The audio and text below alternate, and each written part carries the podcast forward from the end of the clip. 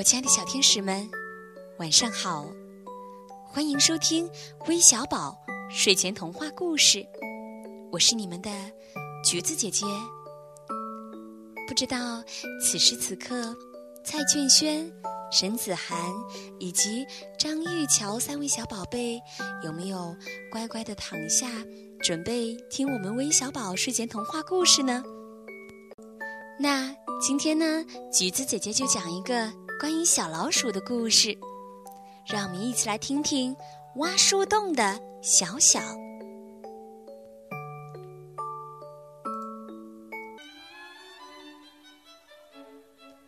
鼠妈妈生了一群小老鼠，看着孩子们一天天的长大，她开心极了。可是，有只小老鼠一直只有一粒花生米那么大。鼠妈妈叫它小小，它实在是太小了，鼠妈妈都不想要它了，将它赶出了家。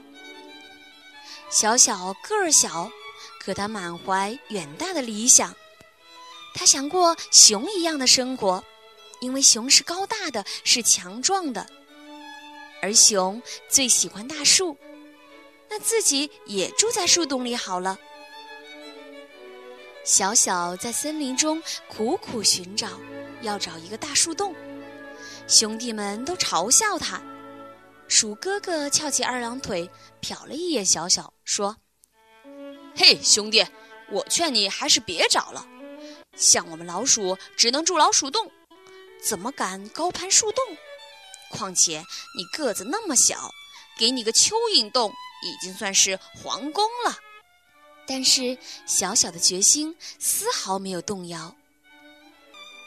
终于，他找到了一棵参天大树，那树呀就在他眼前，高大挺直的树干威严地矗立在天地之间，密集油亮的绿叶充满生机。好一棵参天大树！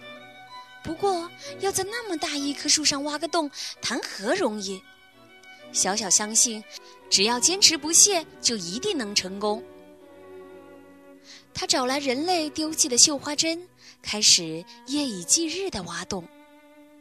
一天过去了，两天过去了，一个星期过去了，一个月过去了，终于，他花了三个月时间，在一个艳阳高照的上午，把树洞挖好了。擦着满头的大汗，小小心里有着说不出的甜蜜。这下，其他老鼠可再也不敢瞧不起小小了。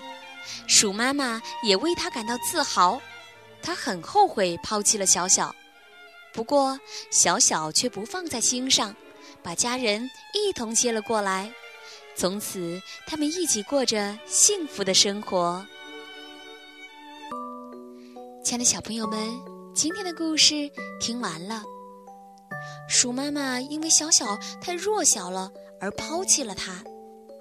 不过，咱们的爸爸妈妈一定不会抛弃我们的，因为我们的爸爸妈妈不是老鼠啊，对不对？不过，我们也要像小小一样，遇到了困难，一定要勇敢坚强一点，动动我们的小脑筋。尽量呀，自己去解决。好的，今天的故事就到这里了，我们明晚再见吧，晚安。